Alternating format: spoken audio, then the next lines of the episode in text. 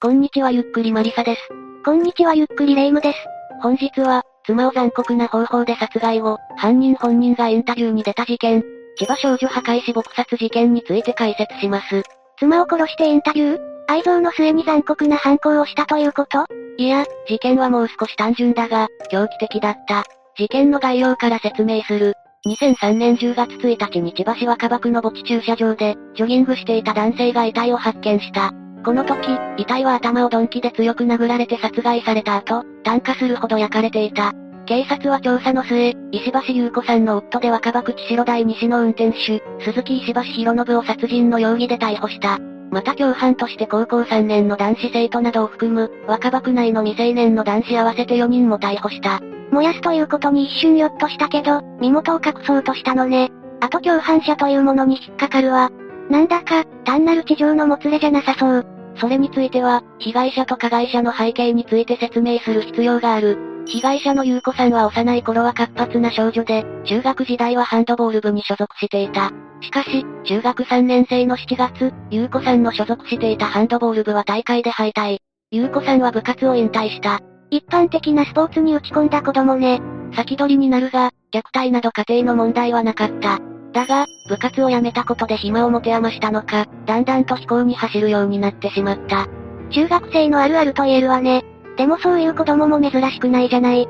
だが、その行動が加速していった。夏休みに入ると、ゆうこさんは水商売のアルバイトを始めた。思ってたよりすごいわ。タバコとか万引きあたりだと思った。そのあたりは地域的に治安が悪いということもあった。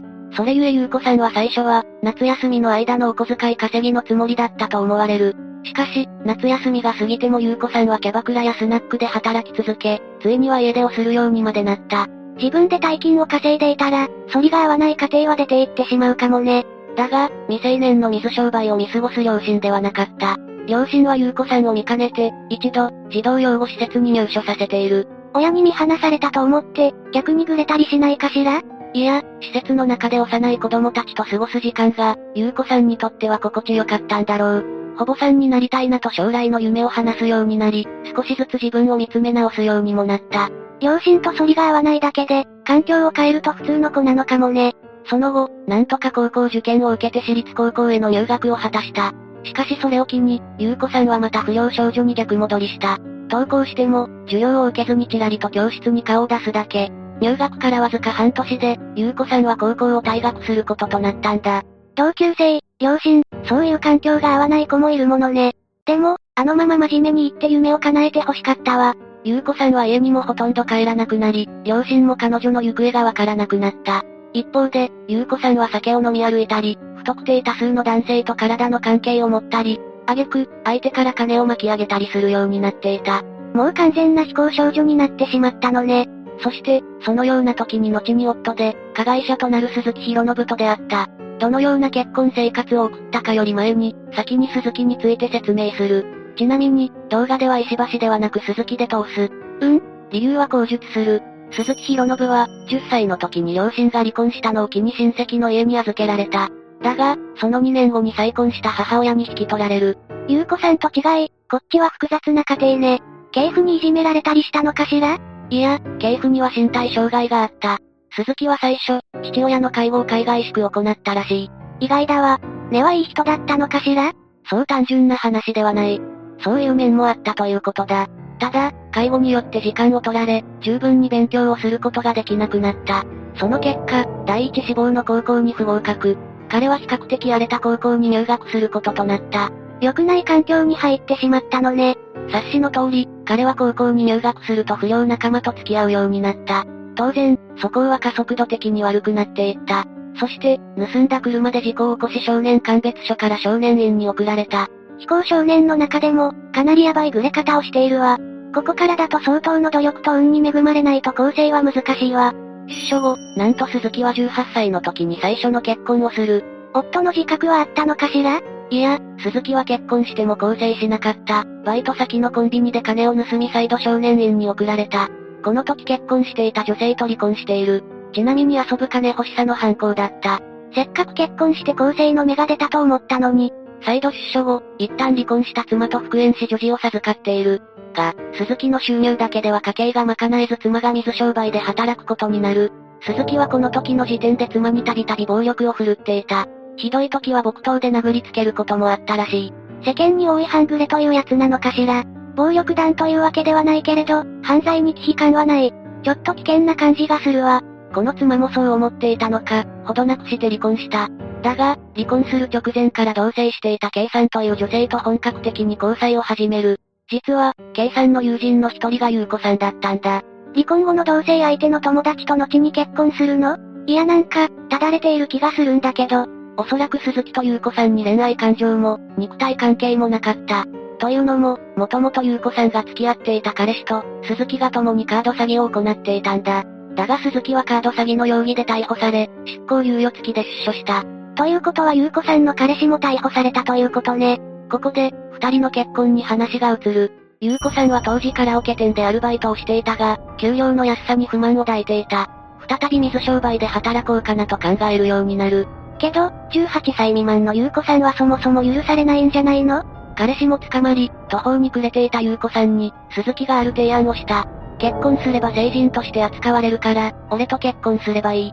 はぁ、あ、水商売するためだけにこんなヤバい男と結婚するの？いや、切羽詰まっているのはわかるけれどヤバくない？そもそも同棲していた K さんはどう思うの？いや、艶っぽい話ではない。当時鈴木は多額の借金を抱えており、新しくローンなどが組めない状況だったんだ。だが、鈴木はどうしても新車が欲しくて、ローンを組みたかった。そこで、優子さんと結婚することで名字を変えることを考えた。何は金融道で読んだことあるけど、マジでやるんだ。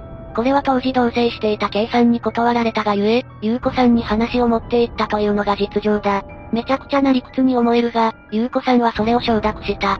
二人は2003年7月に婚姻届を提出し、鈴木博信は石橋博信となった。ご両親が知ったら絶対に反対するわよ。だが止める人はおらず、優子さんはキャバクラで働き始めた。また鈴木は無事にローン審査を突破した。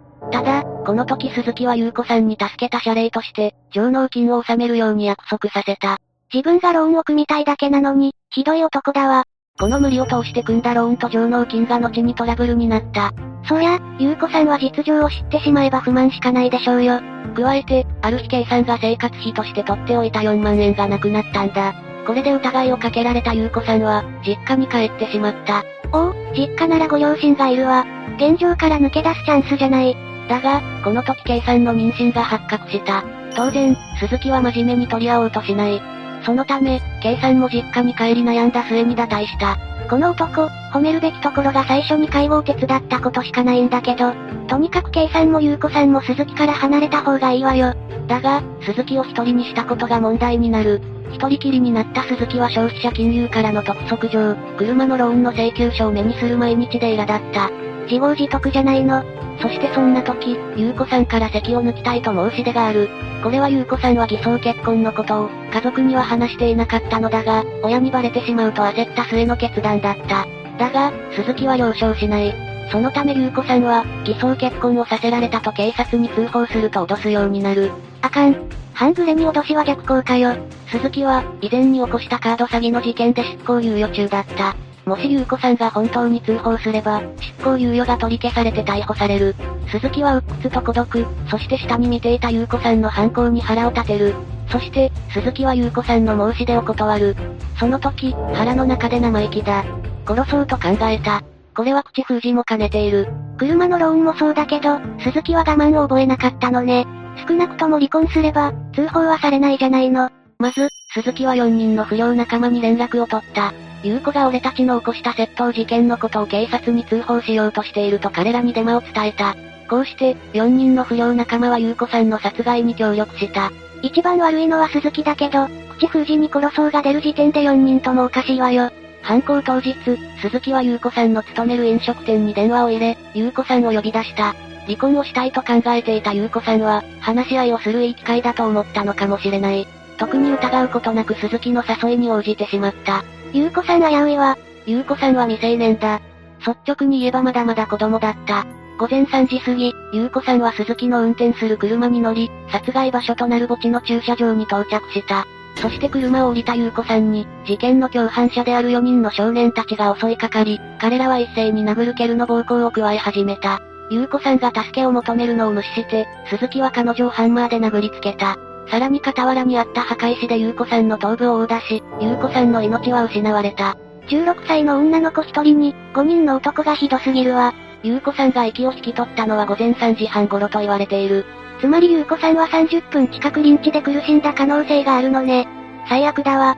後にわかることだが、この時、鈴木が犯行直後、K さんを現場に連れて行き、優子さんの遺体を見せていたらしい。脅しをかけたということ？いや、K さんに犯行を打ち明け、一緒に寝ていたことにしてほしいとアリバイ工作を依頼したんだ。脅しじゃないですか。その後、鈴木は遺体にオイルを十数本もかけて火をつけて逃走している。後に少女を発見した男性の証言では、遺体の上半身が炭化し、まだ火もついているという状態だったという。証拠隠滅だけど、つるんでいた女の子にここまでするなんて、鈴木に罪の意識はない。その証拠に事件発覚後、自ら警察に妻と連絡が取れない。事件に巻き込まれてしまったのかもしれないと通報した。また、マスコミのインタビューにも積極的に応じるなどして、妻を失ったかわいそうな夫を装っていた。鈴木が本当に怖い。それに、逆に怪しまれるわよ。